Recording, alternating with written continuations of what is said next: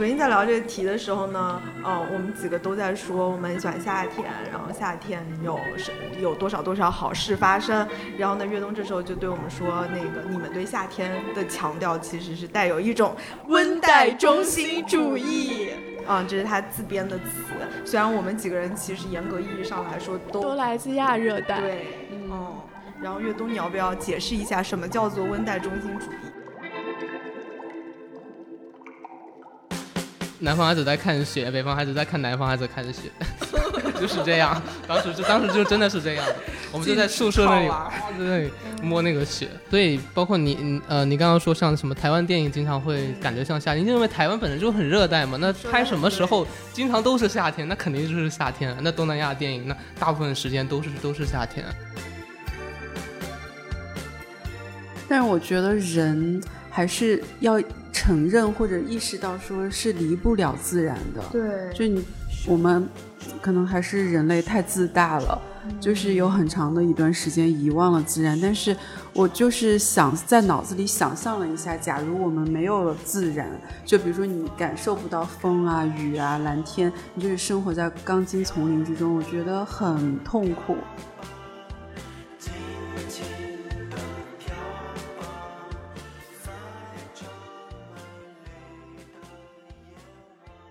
听众朋友们，大家好，欢迎收听本期的反向流行，我是青青子。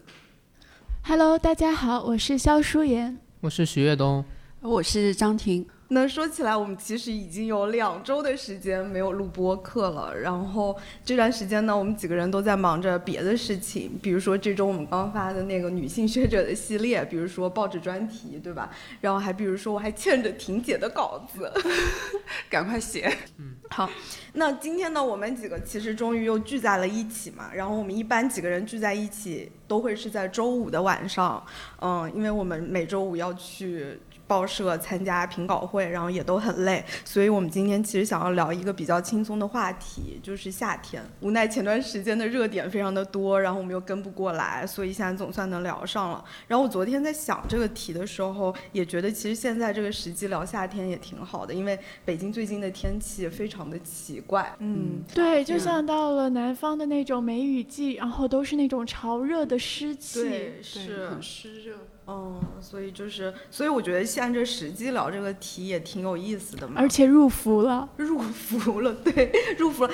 我昨天晚上就是洗的衣服，我今天竟然没有干，这应该是我来北方这么多年第一次。就它一般就是一个晚上，我也没有干，你的也没有干，对吧？行，好，那我们一开始还是从一个比较好聊的一个话题进，就是先大家各自可能聊一聊，说我们关于夏天最深的一个印象或者回忆是什么样子的。就是夏天对我来说的记忆都是很懒洋洋的，嗯，大概是因为暑假呀高温的关系，嗯，我小时候总是会在暑假就是睡很长的午觉。因为我小时候是很长时间住在我爷爷奶奶家，然后我爷爷我印象中就是他很喜欢听那个单田芳的评书，所以我经常就是睡得朦朦胧胧当中就会听到那个评书的声音，然后他还喜欢听马三立的相声，所以我一直到长大之后就觉得评书啊马三立的相声我听到就会想到跟夏天是连接在一起的。然后也因为夏天是非常昼长夜短的嘛，所以我会觉得白天，呃是非常非常长的，好像就是很无限的时间一样。然后睡醒了一个很漫长的午觉，起来就你看一下时间还是在午后，嗯，就中午还是没有过去，然后外面还是艳阳高照的。所以夏天就是会让我觉得总是有一种。嗯，从前慢的氛围，就跟现在的快节奏的生活形成一种很鲜明的对比，会让我觉得夏天是很慵懒，对，很慵懒、很治愈的。现在的夏天还这样吗？现在就相对冬天好一点，因为它的白昼很长，然后经常到八点钟还觉得很早，就相当于工作时间又被延长了。我。哎，就是好不一样。我就觉得冬天对我来说是比较慵懒的，就是因为你可能在室内有暖气，然后你就会觉得很暖和，外面又是冰天雪地的，所以我就觉得冬天我在家里的时候是一个比较慵懒的状态。然后夏天，哎，就是可能每个人的记忆都不太一样。比如说有蚊子，我觉得我想慵懒也慵懒不起来。哦，可能是因为我，我觉得我不太是一个容易招蚊子咬的人。哦，都来咬会不会说了就来都来咬？不会，但是好像血型有关系，跟血型有关。嗯，对。然后我的夏天记忆可能就太多了。假如非得要跟夏天这个非常相关的话，我觉得可能就是南方刮台风会比较多，然后就会大雨倾盆而下，就是它下之前天会非常非常的黑，就黑的真的是黑云压城那种感觉，非常可怕。那个雨下的，呃，怎么说呢？经常就是街上会会有鱼，你知道吗？就是。街上会有鱼，是因为有有水，对对对，因为街上有积水，然后积水上很多人就会抓鱼，就是这种怎么说，城市内涝吧，就这种还是情况还是比较多的。对，南方有时候一下雨，那个排水管道不太好的时候，就会有内涝，然后小。小朋友可能就大家会去玩水，有时候下完雨之后就会在水坑里玩啊之类的。嗯，我今天其实还看到那个，你们看到了吗？一条新闻就是说德国的一个州发生了一个非常大的洪灾，然后现在已经死了大概八十多个人了。嗯，所以我觉得夏天其实有时候有一部分就是它也是跟自然灾害对有一年北京也是嘛，有那个暴雨就淹，对对对对。嗯，我觉得夏天。有一个很强烈的记忆，就是因为它有假期，然后小时候的假期就总是跟抗台联系在一起。那时候在家会雨水满得很高，然后呃家家户户准备好电池，准备好干粮，等待台风。嗯，而长大后，我一直在实习。有一年夏天是在广州，有一年夏天是在北京，以至于我现在对整个广州这个城市的记忆都是停留在夏天的，就会记得每天下午一两点就会下一场暴雨，而在傍晚，哪怕太阳下山后，你走在路上，你会感受到地上蒸腾的水汽从你的裤管钻进来，然后，嗯，仿佛踩在。火焰上，但是又是那种很湿热的火焰，嗯，而北京的夏天又是完全不一样的。那时候的太阳是毒辣辣的，就是天上没有一朵云，空气没有一丝水汽，太阳是直接打在你身上，那种刺痛感特别的鲜明。但因为实习一直在接触新的工作，接触新的人，每天很有挑战性，所以好像那种记忆又是充满斗志。我觉得可能我跟舒言的专业不太一样，就是因为我当时学哲学嘛，然后哲学你找不到什么实习工作，所以所有的那种就是学生时期的假期，其实基本上都是在外玩，然后游荡。就是在疫情期之前，我几乎应该是每一年的夏天，基本上都是在热带。某一些地方度过的，就比如说一九年可能是在，然后更早之前可能就会在东南亚那边就是玩。然后我印象比较深的，其实是我呃我有一年在印度南部。一个叫做 Pondicherry 的一个小村子里面，然后呢，我每天都会坐那个电动三轮车，就是他们当地人叫做 rickshaw，然后那个小车一路就是开过去，然后就是我感觉到夏天在热带的城市里面是全然盛开的，就是你觉得是颜料盘都被打翻了，然后。我就穿梭在那一条条街巷里面，然后树很茂盛，然后香火也很旺。我现在想起来的时候，我还记得那一个夏天，我一直在循环的一首歌是蔡依林的，就是那个旋转跳跃，你闭上眼，舞娘。对，我觉得它非常是那个符合我对夏天的一个印象。刚好谈到这儿嘛，就是我们昨天几个人聊的时候，就会发现，其实台湾很多的电影都是跟夏天有关，然后日本很多的电影也是跟夏天有关，比如说失之愈合的那一系列的电影《比海更深》，然后还有《海海街日记》嘛，其实也是跟夏天的记忆有关的。然后我觉得这些电影它其实也代表了某种程度上，它代表了人们对夏天的一种认知跟想象嘛。嗯，所以夏天的记忆。对，然后所以想问问大家，比如说想到跟夏天有关的电影，你们会想到什么？嗯，我最近正好就是看了那个电影《小森林》，应该是日本电影，那个电影还挺火的，但是我是最近才看，就是它很符合我对夏天的感觉，就是它很缓慢，然后很悠长，又很治愈。它就是讲那个女主角叫世子，然后她因为不适应、不喜欢东京的工作和那种快节奏的生活，她就决定回到她的老家，呃，农村叫小森，去重新回到老家去生活。他就是每天耕种、做饭。然后夏天那集呢，啊，那个那个章节吧，就是他就呈现了这个世子在地里面耕种，然后收水果、收西红柿，然后做果酱，嗯，以及就是呈现夏天的暴雨蝉鸣，然后他在汗水里面准备美食，就这些元元素缓缓的出现在荧幕上的时候。我看的时候就觉得非常被治愈，然后我看的时候也是在一个雨天，因为最近北京雨水很多嘛，然后他那个电影里面也会呈现日本的那种夏天的雨，所以那个电影就会。嗯，特别贴合我对夏天小时候的感觉。就我看完之后，会觉得找到了小时候对夏天的记忆。就是你可以慢慢的，然后做你喜欢做的事情，准备你想吃的食物。即使可以为了准备这个食物，你可能要花上两三个小时，甚至，嗯，更长的时间。像他做果酱，他可能是分。好几天，然后做完了之后再去风干，再去晒，或者是再放到冰箱里面，就是，嗯，他可以为了美食付出很多很多的时间，就是对于现在的人来说会觉得好奢侈，对，非常奢侈。就是你每天忙忙碌碌的，然后最后就是为了做一个果酱，是吗？但是他那个电影给你的感觉是就是这样的，而且那个就是他的生活。然后你看完了之后，就是觉得，嗯，整个心好像都可以平静下来了。嗯，我就记得小森林里面他做的东西都非常的好吃，但据说很难做。对，因为他，你而且他那个可贵的是，他的食材都是他到山里面，然后一点点用手收集过来的，就不像是现代社会那么便捷，在超市一键购买。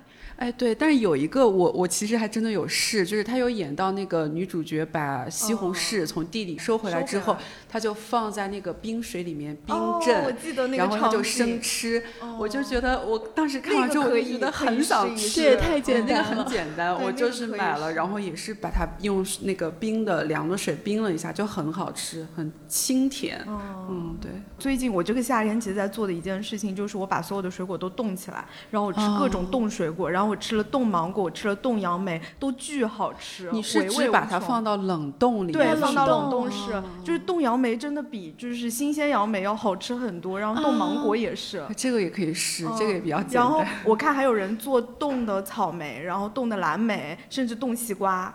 嗯。嗯，像那个《阳光灿烂日子》，我相信大家都看过，所以剧情就不说了。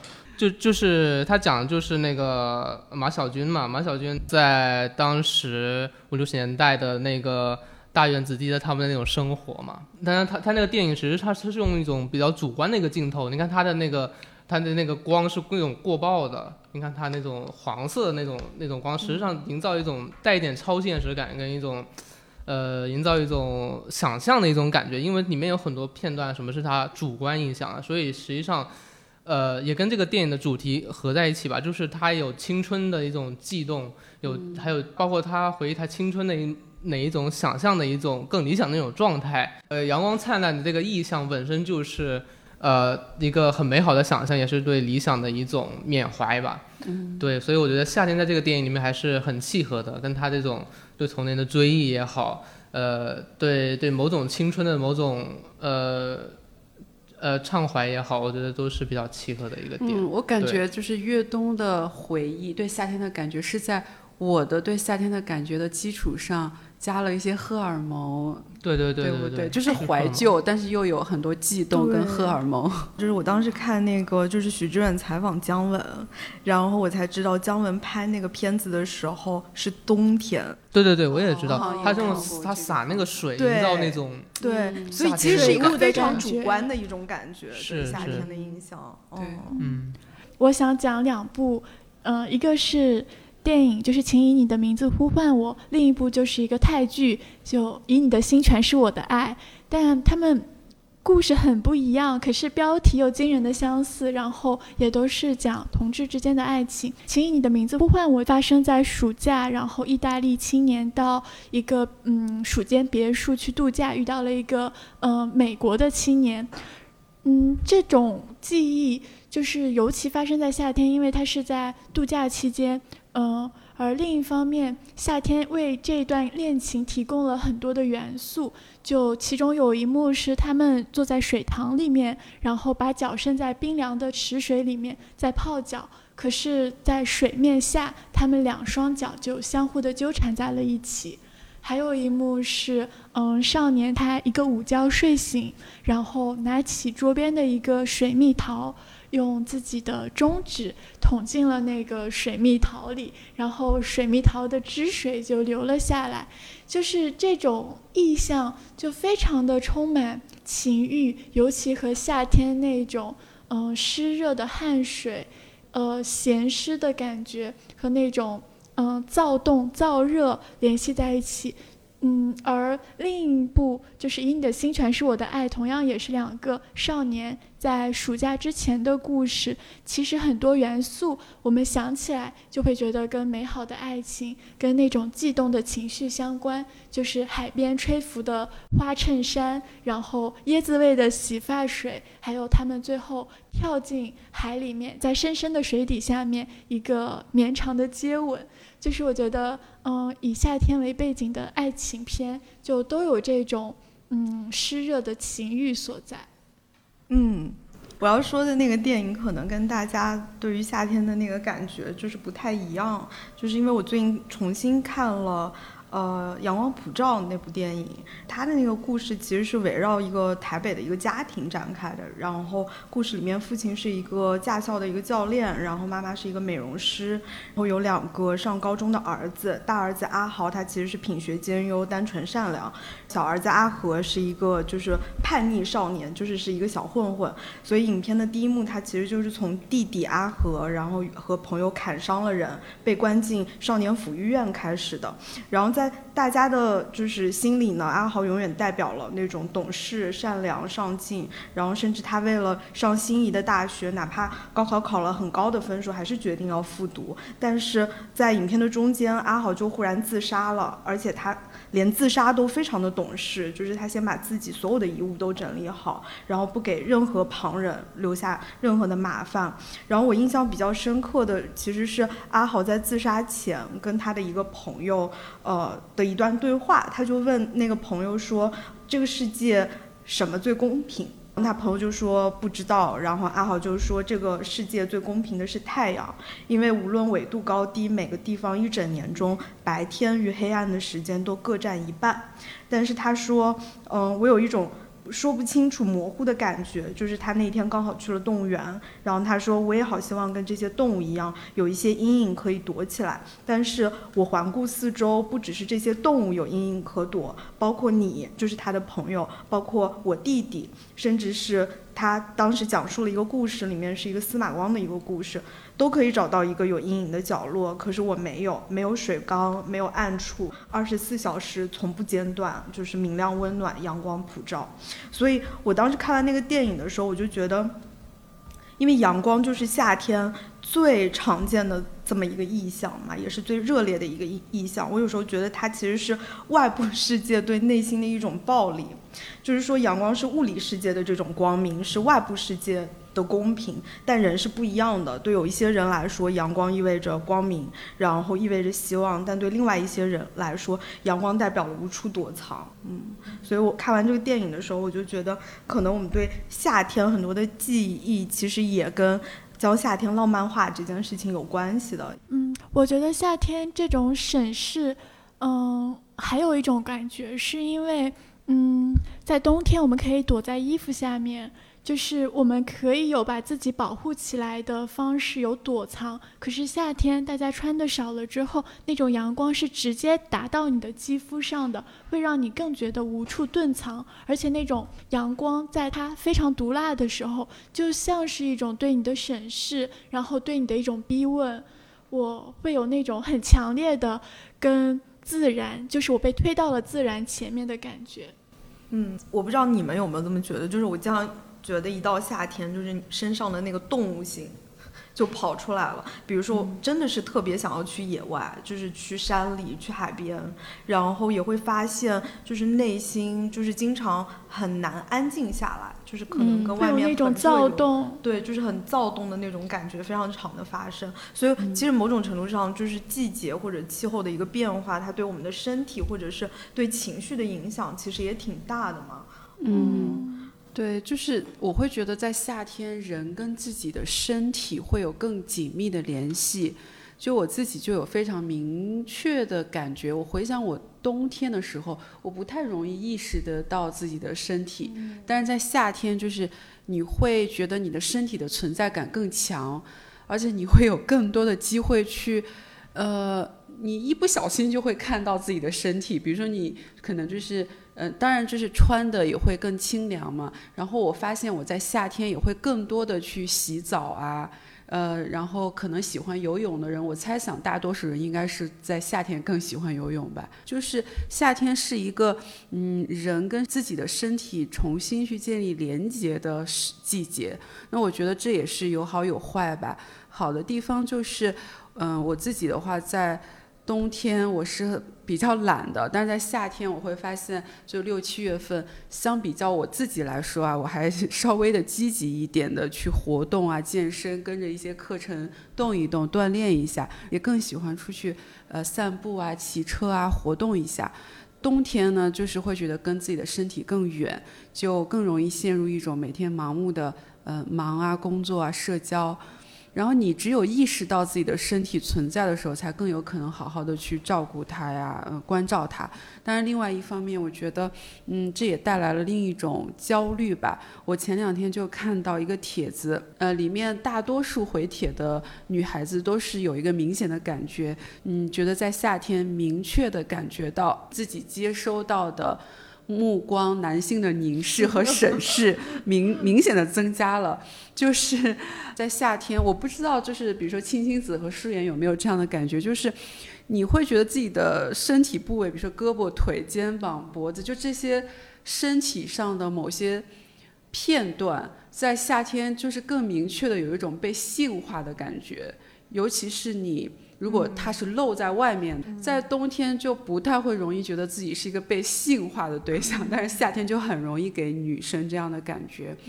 但是我觉得夏天街上，呃，漂亮的女孩子真的就是也变多了，你们没觉得吗？就是穿的美美的，因为冬天大家都穿着羽绒服。哦，对，是是是。我觉得我好像参与了那种凝视，因为你很喜欢看，是吗？对，我很喜欢看。我不知道其他女生就是夏天会不会让大家也更有一种觉得紧迫的要去维护自己的身材身体，比如说那个有句 老话不是说春天不减肥，夏天徒伤悲就之类的。就夏天来临之前，嗯，我觉得女生会更焦虑于觉得啊我要开始减肥，就是更瘦一点，然后要也要更。注意防晒啊，更白一点。就是男生好像不太容易会觉得说啊，夏天来了，我要赶快减肥，就就这种压力会小一点。嗯，因为冬夏天对男生身体上有什么变化？没什么感觉。可是越冬太瘦了，越冬太瘦了。我唯一的感觉，因为因为我太瘦了，我夏天每次大家大家夏天看到我，可能隔了很久就会觉得我变瘦了。其实我觉得我没有变瘦，是因为我穿少了，然后觉得我瘦了，因为我本身就很瘦。那你会因为那种外在对你的评判，觉得说啊，男生怎么这么瘦？你会受困扰吗？会啊，但是我吃不胖，所以没有办法，真的没有。办法。哎，那你怎么跟这部分和解啊？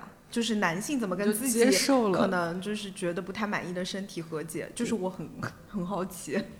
我我觉得我瘦还挺好的呀，那你就是没有被这个困扰呀？就是没有被困扰嘛。嗯，所以所以你完全都从来没有，比如说身材上面的困扰之类的。我当然是想，但是还是有一点点的。对，因为我觉得我太过于，因为会会有人会说我像纸片人一样。好了，那你觉得，比如说夏天或者季节的变化，对你的情绪有什么影响吗？还是你觉得也没什么影响？没有特别多的影响，说实话。那可能有可能是会觉得很困，不知道大家会不会觉得有时候太热了会容易犯困，困，很容易犯困，这倒是真的。对，嗯，就是有点晕晕的。嗯，但是也春困秋乏，就春天秋天我也每个季节都困，对不对？冬天直接冬眠。但是的确夏天我觉得是更容易让人暴躁的，就是我有看过专家调查过，就是高温还有过于明亮的灯光和阳光都是容易让人比较紧张？然后比较暴躁，对。我昨天其实还看了那个就是 Know Yourself 的一篇文章，然后他们有篇文章叫做《奇妙的夏日：最容易感到孤独和被世界抛弃的季节》，然后它里面就援引了一个教授的一个就是一个最新的研究，他就说对于社交圈不大的人来说，然后在夏天面对别人蓬勃而极富生命力的夏日狂欢时，他们更可能会感到被人群抛弃和遗忘，继而感受到更强的这种孤独感。我一直觉得夏天可能是非常热闹的，但是的确想一想，如果比如说心情不好的时候，我走在街上，然后旁人都很热闹，的确有那种非常孤独的感觉。但但但你后面不会说什么？那个因为冬天，因为冷，因为某些地区很寒冷，所以会更容易孤独。你让我想到一首鱼翅的歌，它的歌名叫做《你问我一年四季哪个最孤独》。然后它的下一句歌词，嗯，我翻了一眼日历，说是六月初五，因为夏天很热，然后情侣们可以穿很少上街。然后，嗯，你让我想到另一个，就是我今天在朋友圈看到一个朋友在吐槽，就是他小区的业主希望可以把小区绿化带所有的蝉都消杀掉，因为蝉鸣，他觉得今年的蝉特别的聒噪，特别的扰人心烦，就跟装修。那种噪音一样，可是我们换一种心境，会觉得蝉鸣是呃带来自然的气息，或者是呃给人一种夏天的感觉的。所以我觉得不同的心境去感受这个事情也是挺微妙的。嗯，但我觉得蝉鸣。对我来说是种很好的白噪音那种感觉，没有什么可以给我带来一种安全感的。是，但是我能够理解，比如说一个人心情非常烦闷的时候，然后蝉声大鸣，你有听过那种满树的蝉就是轰鸣？我听过，我听过。那个时候是真的感觉不到心情，的确就是很想要消杀。嗯，的确有这样。我反正我我我自己是觉得就是就是季节对人的情绪是真的有影响的。昨天我说到这个点的时候，岳东还反驳我，然后跟我讲。没有啊，你刚刚说夏天会让人感到孤独，但后面你不是后面还会说那个因为某些寒冷的地区人们那个感到孤独的那个频率会更高吗？对不对？我觉得这都是一种比较主观的，但确实存在的情绪。而且你知道心理学里面有一个真的是季节性抑郁吗？但那个发病率最高的也是在冬天。对对，那个是在冬天嘛，所以就是季节对人是有影响。其实那个也不仅仅是发病率在冬天，它其实有两种类型，我可以给大家科普一下，就是季节性抑郁，它其实又称季节性情绪失调，然后它是。指的是就是发生在每年相同的时间的一种抑郁症，通常呢一般是在秋天开始，然后在冬天你的病情可能会恶化，然后在很早之前就可能在文学的记载里面，它被人们称之为，比如说叫冬日抑郁或者叫忧居病，然后后来它正式更名为季节性情绪失调嘛，它是被作为抑郁症的一种季节性模式而存在的。这个季节性抑郁它其实有两种类型，一种是我们熟知的春夏型。啊，就是这段删掉。一种是我们熟知的秋冬型，然后它最严重的月份其实是十二月和一月，然后在春天可能会结束或者减轻。但另外一种其实叫做春夏型，它虽然很少出现，但是它的那个占比是十分之一，其实大概就百分之十。然后它典型特征是失眠、缺乏食欲、体重减轻和烦躁不安。所以其实我有时候觉得。我们可能都会有这种对，因为到了夏天，真的胃口很不好，就吃不下东西，只想吃一些凉凉的西瓜，就吃不下饭，然后体重好像也是因为这样子自然下降的。对的，是的。然后他还提到，就是说，就是跟这种季节性抑郁最紧密相关的是一个叫做血清素的。哦，然后他又说，血清素其实对人体，然后调节情绪有非常。重要的作用，所以对抗秋冬型抑郁的一种重要的方法就是光照，因为光照是可以给你合成维生素 D，然后使你心情更加愉快的。是的，因为我们其实日常很多时间都在室内。对，就是我甚至有时候觉得夏天，虽然我们都知道外面很热，但你其实长期处在空调房，你对季节的感知跟以前相比已经对的不对的，就是这是一个夏天很大的不同。所以我有有了空调之后，嗯就是你说你不是不是你你说那个北像北欧，他们冬天日照很少，嗯然后你又说那个像抑郁的那个频率会比较高，会不会有跟日光有关系？就就是他们晒不到太阳那个时候。就是到了夏天，我会有一种很强烈的想跟自然相处的呃冲动，比如说我会想去听蝉鸣，比如说想去触碰外面的大雨，或者嗯是去海边去听海浪，然后去摸那种长得郁郁葱葱的、特别绿的树叶，就是那种身体对于自然的亲近感会特别强烈。我觉得是这样子的。你们夏天除了就是你被迫，比如说因为工作或者因为别的一些原因被迫待在，就是比如说北京，你们一般会去哪里？海边，我每年夏天都要是去海边。我就会发现，真的就是你一到夏天，你的确就是想往这些地方跑。嗯，我其实是会想去，呃，比如说大理，或者是就是那种，它是夏天，但是它不像北京的夏天那么热，大概二十五六度，对，我也很想去避暑服一些的一个，嗯。对，就二十几度啊，山上啊这种很凉快。就它也是 你可以穿成夏天的样子，但是许跃东来自广东，啊，嗯。我我不知道，我没有调查，可能像去海边什么的，我觉得，呃，因为我没有我没有调查，也凉快一些？嗯，是不是一个起源于西方的一个？因为我觉得，对对对，我不太清楚这个，我我不敢乱哦说，因为哎因为他们是不是因为他们高纬度，他们对太阳阳光的这个需求比较比较高，所以夏天的时候阳光更多。去地中海晒太阳。对，去他们就去晒太阳，我我不知道啊，好像我真的晒太阳这个是这样子。我觉得中国古代好像没有说嗯去海滩啊，我没有什么有啊，去阿那亚的人那么多我说。中国古代，对，就古代是去承德避暑山庄我觉得庄。中我中国人很正常，是去避暑上山避暑真的是，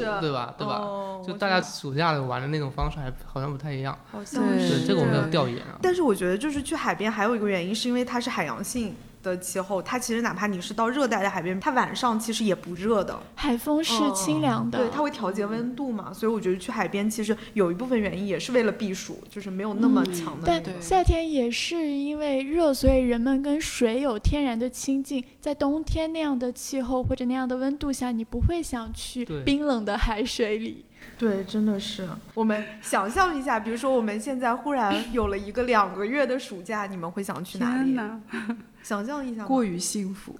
过于幸福的已经想不出来了。想去斯里兰卡喂海龟，就是一直想有一个假期，然后去一个海岛上，嗯，为啥是斯里兰卡？因为很早之前就关注到了一个暑期项目，就是斯里兰卡的海龟需要人喂，那边可以提供食宿，就你上午可以做自己想做的事情，下午哦可以喂海龟，就是以工换宿。嗯，挺好的，证明我们其实很没钱。大家听出来了没？我可能是相反哎，就是我是想去城市里，就是我好像不太会想到说去那个乡村海边或者山里，我总是觉得会不会不方便呀？就是嗯。不知道，就是我会想，如果我有两个月的话，我可能会想要去欧洲，比如说法国，嗯。然后就是在那里待，就是住着，然后就常住，但是然后可以看无数的展啊，看画，然后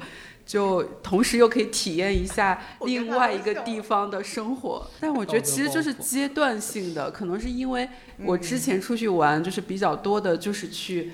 呃，大自然里面，那你去多了那种地方，你再出去玩，我可能就想去一个呃城市里面的地方，换一个城市去玩，这样，嗯。嗯，要我的话，可能去山里避暑吧。其实我不是很喜欢热，嗯啊特别承是避暑山庄，对，因为其实瘦的人容易中暑，真的，我印象中我中暑过好好几次，好多次。不是就不是说那个胖的人容易怕热吗？胖的人的确怕热，那它应该是血肯定怕热。糖就是比较低，嗯然后很容易晕过去。对对对对对，就很容易，其实我很容易中暑，所以我我对这种热的地方没有什么特别好的嗯感觉。对，嗯，上了三十五度、三十四度，我就不太想，我就我就有种不不想下去出去玩了，就这种感觉。啊对我经常是这样的。哦我有想到，就好羡慕那个法国人。我最近很在法国的点，法国好中菜，法国，法国，法国，因为我看到他们说那个谁，如果哪个法国人在七月八月还工作，你就给我滚出法国，我就觉得很羡慕。天呐，挺好的。我如果就是现在可以去出去玩的话，我就是还是想要去东南亚。我觉得那边的就是山川风貌都特别特别的符合我心中对夏天的一个想象。我觉得我我时常干的一件事情就是把东南亚给美化了，或者把东南亚给浪漫化了。昨天在聊这个题的时候呢，呃，我们几个都在说我们很喜欢夏天，然后夏天有是有多少多少好事发生。然后呢，岳东这时候就对我们说，那个你们对夏天的强调其实是带有一种温带中心主义。嗯、这是他自编的词。虽然我们几个人其实严格意义上来说都都来自亚热带。对，嗯。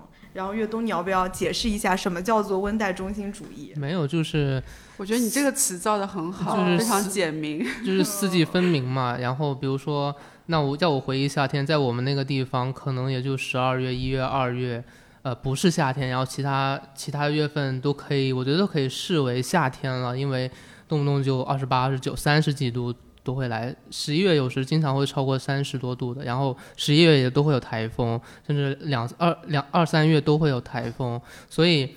我更宁愿用夏天跟就像冰期跟见兵期一样，夏夏天跟见夏天一样，中间那一小段可能就是，呃，没没有那么热的夏天。对，其实就是因为这个历法什么的都是中原来的嘛，气候？学家徐跃东，就是他们是按照中原的一个，现在是个文化强势的一个地位，所以定了这个。所以我以以前读那个节气歌也好，什么也好，我经常都到，比如说秋分了，我我就经常问我妈，秋分了为什么还三十多度？为什么还三十五度？怎么回事儿？陈奕迅的是歌来一下，我住的城市从不下雪，记忆却充满真的感觉。真的就没有下雪，我我没来北京之前我就从来没看过雪那，你第一次看到雪是就是来北京的时候那你上什么学的时候，感觉？什么感觉？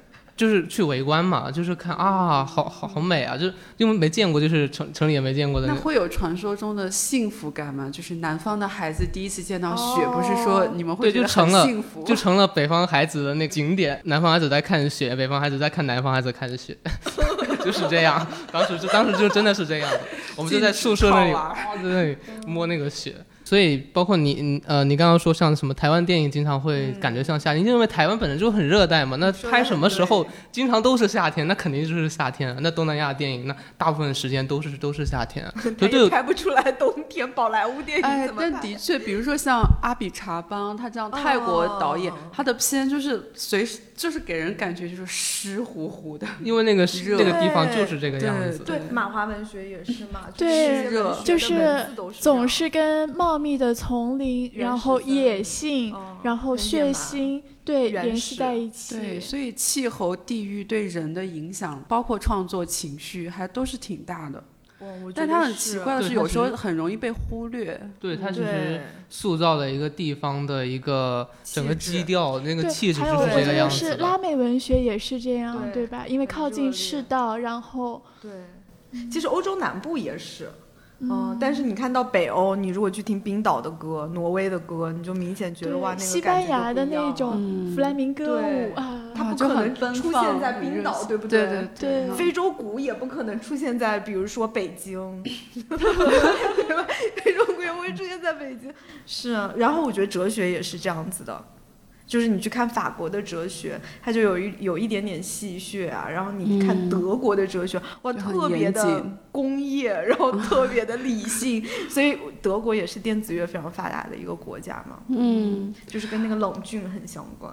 对，我们昨天不是聊到热带的哲学，对，也不能说热带没有哲学，但是的确热带的哲学比较容易跟宗教有关，就是跟自然佛教跟自然。对，对，我嗯我有时候也在想，是不是因为在热带，就是人呃，像我前面聊到的，就是跟自己的身体会更近。如果你跟自己的身体关系更近的时候，是不是就会离思考抽象的？哲学观念就会远一些。其实我觉得是，就是呃，可能不能说就是很严格意义上的是，但是的确在热带，比如说南方，它的那个民俗，就是它那些非理性的那些东西，的确是更加旺盛的一些民俗也好，一些那种甚至巫术嘛。但是你到了北欧，它可能连那个神都是非常理性、非常就是很大的，然后是创创造了整个宇宙的嘛。对，我觉得哪怕是那种，嗯，民间的信仰，然后在福建、在江浙一带也是比，嗯，比如说北欧就是更热烈，然后更丰富。不知道，其实我觉得也很难说，因为这个东西，我我我是我是一直觉得有很多种因素决定的，跟跟他这个民族的，对吧？生产形式跟他的文化。跟它所组织形式、它周边影响有很多种因素。对，气候只是其中的一。昨天越冬也有说到，他很警惕气候决定论。对，越冬对这件事情非常的带有批判性的视角。对，但我觉得我们就是，对我也在想，但是人还是忍不住总想去找一些规律，就是大概觉得好像是这样的。否则的话，生活多无聊呢？就是它没有那种嗯可期待或者可变化的东西。嗯，而且而且每个地方的热带也也不也不太一样，就你像那倒是对，像大陆性气候的那些地方的夏天，跟我们这个有季风气候的肯定还是很不一样。地中海气候的，我觉得跟这边的也很不一样，所以大家的这种对对气候的感受、环境的感受也是不一样的。我自己觉得，对，但因而且因为我们这边岭岭南这些地方以前是荒蛮之地，所以也没有什么你能理理得出特别什么，对吧？就是我，我跟他聊这个，我们跟他聊这个题，不仅仅是我，就是总有一种我们处在一个非常中心位置，然后的确是的确是边缘，我就是的确是边缘，就是就感觉就是我是个边民，就是那种感觉，天高皇帝远的，但是也自由啊。对，就是刚才我忽然想到一点，我就觉得其实越冬对气候或者是跟这个城市之间的那个关系，是一种非常现代性的视角。怎么说？就是因为我觉得现代性嘛，就是我们会强调它的社会建构的那个那一面。其实我们的生活在很大程度上也是被异化了。就是比如说我们刚才提到的，就是对于夏天的感知，在今天和在古时候肯定是不一样的。但是我觉得很多时候就是一个民族也好，一个国家也好，它的那种所谓的气质和性格。它的确更多的是来自于以前，比如说农耕社会，我受到更多自然的影响。它整个社会组织的一个方式也是围绕，比如说自然的节气来组织的。所以我觉得气候在那个时候对于人的那个影响的确是更大的。那到了今天，我觉得。嗯，对吧？就是你夏天来了，你可以待在房间里过着冬天的日子，也不是不可以，只要你不出门，对吧？嗯，对，包括你的蔬菜水果，对，哪怕是在岭南，你的食物也是有季节性的。然后，嗯，花它有生长的季节，尤其是荔枝，你不应该很有体会吗？只有在那几个月才可以吃到那样甜的荔枝。所以我们吃水果很看时令的，我们蔬菜也很看时令的。我们的那个广东真广东菜都是时令蔬菜，你也不知道是什么蔬菜，你就点时令蔬菜，它现在上什么蔬菜就上什么蔬菜，而且很好吃。嗯，它是蔬菜盲盒，蔬菜盲盒，对，差不多。搞得我想吃广东菜了。是，嗯。所以要讲究这个新鲜嘛，也是跟这个节气有关，就是这个热量高，然后作物它那个耕种轮种的也快。所以水果品种也多，嗯，所以我其实刚才想说的一个点就是，我觉得，嗯，我们现在其实越来越跟自然脱离开了，就是人跟自然其实是越来越对立化的一个概念。但是我觉得以前就是无论是从中国的传统，还是从其他国家一些传统，人跟自然它其实是合一的嘛，人是自然的一部分。哦，那今天可能人跟自然就是越来越分离了，所以我们也越来越难以承认自然对人的一些影响了。嗯，我刚才想说的是这个，不然就是都被打散了，就是季节跟人之间的关系。嗯，甚至比如说，嗯，你很多粮食作物在今天可能都不需要依照就是外界真实的那个对，它会有温室，对。但是你们就是有没有发现，它可能正是因为这样，现在很多的食物都没有它原来的味道。比如说你去买草莓、买西瓜，它都没有什么那个味道。就是最突出的就是西红柿，就是在温室里面长出来，一年四季都有的西红柿，它没有那种酸甜的味道。嗯，上回我跟那个就是在沙溪生活的朋友。嗯，聊嘛，然后他就跟我讲说，他还发现说，你的心情会影响你种出来植物的味道，就是很神奇，因为他现在自己会去种一些植物，比如说种西红柿。这个好悬啊，那是怎么影响到的？也可以不悬，也可以用科学解释，也不是我我瞎猜的，就是。现代性的化身学，就是你心情好，你肯定护理的肯定就好了，就就就很简单。我觉得，我觉得我们就一直在给在给夏天在给这种东西赋予魅力，然后学东就一直在帮我们祛魅。你看，拨开迷雾，看清楚真相。我觉得我们聊到了我们之前没有想到的点，是人跟自然的确现在是越来越剥离了。对。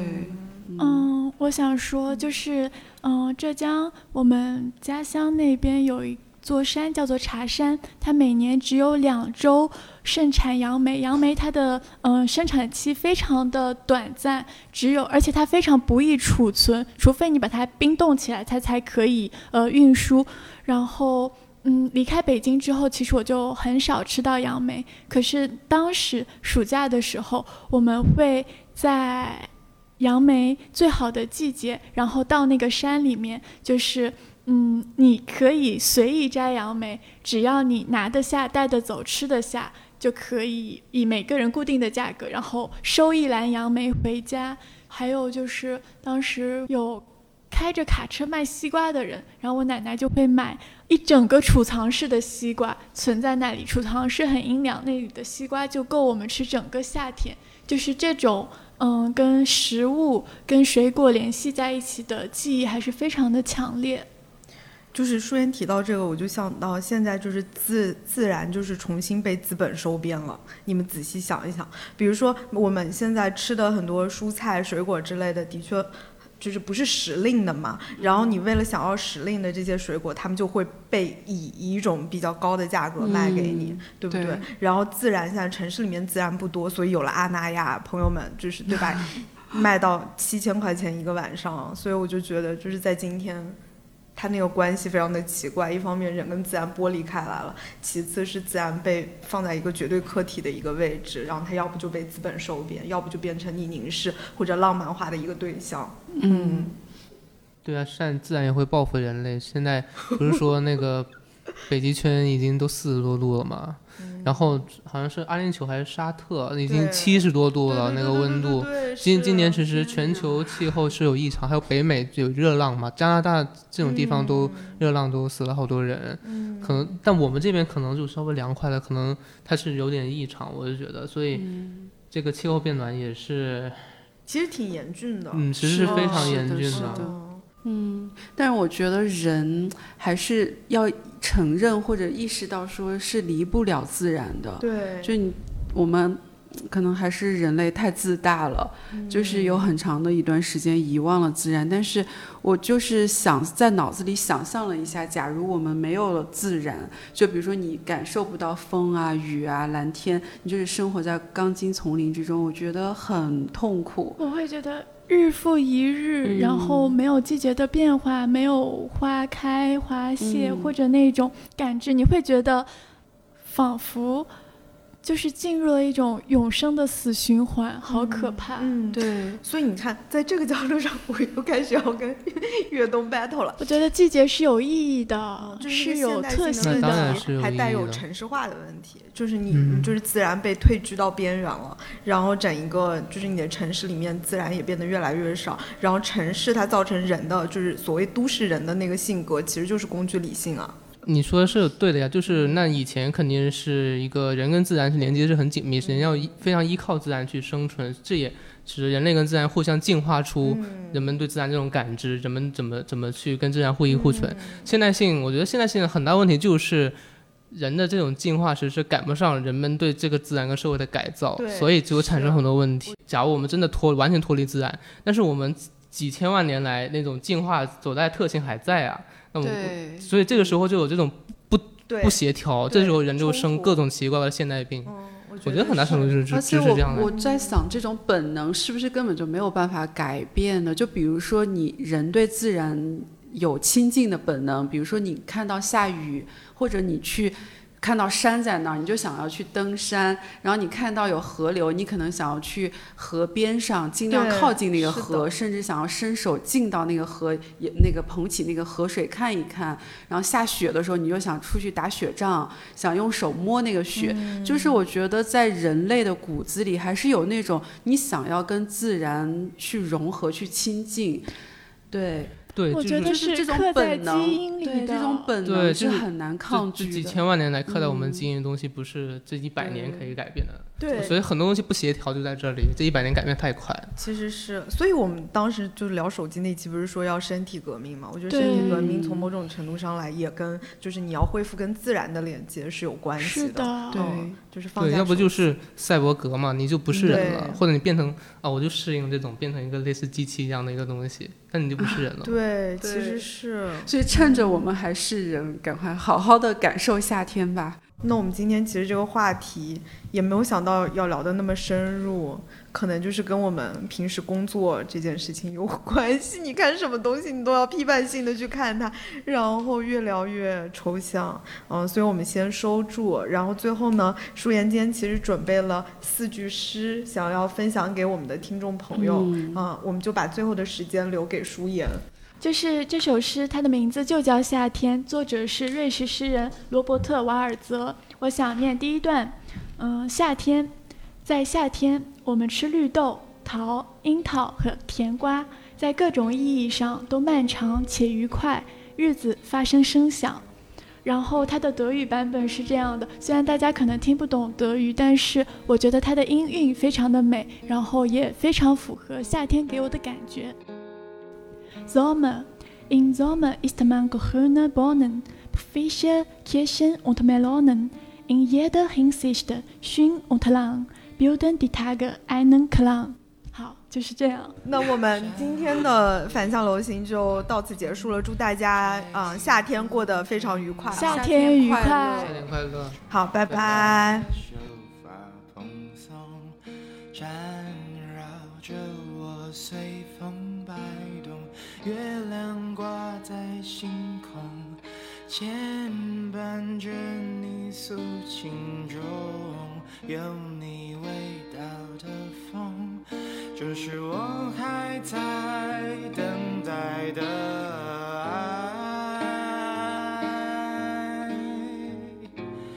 一个夏夜晚风的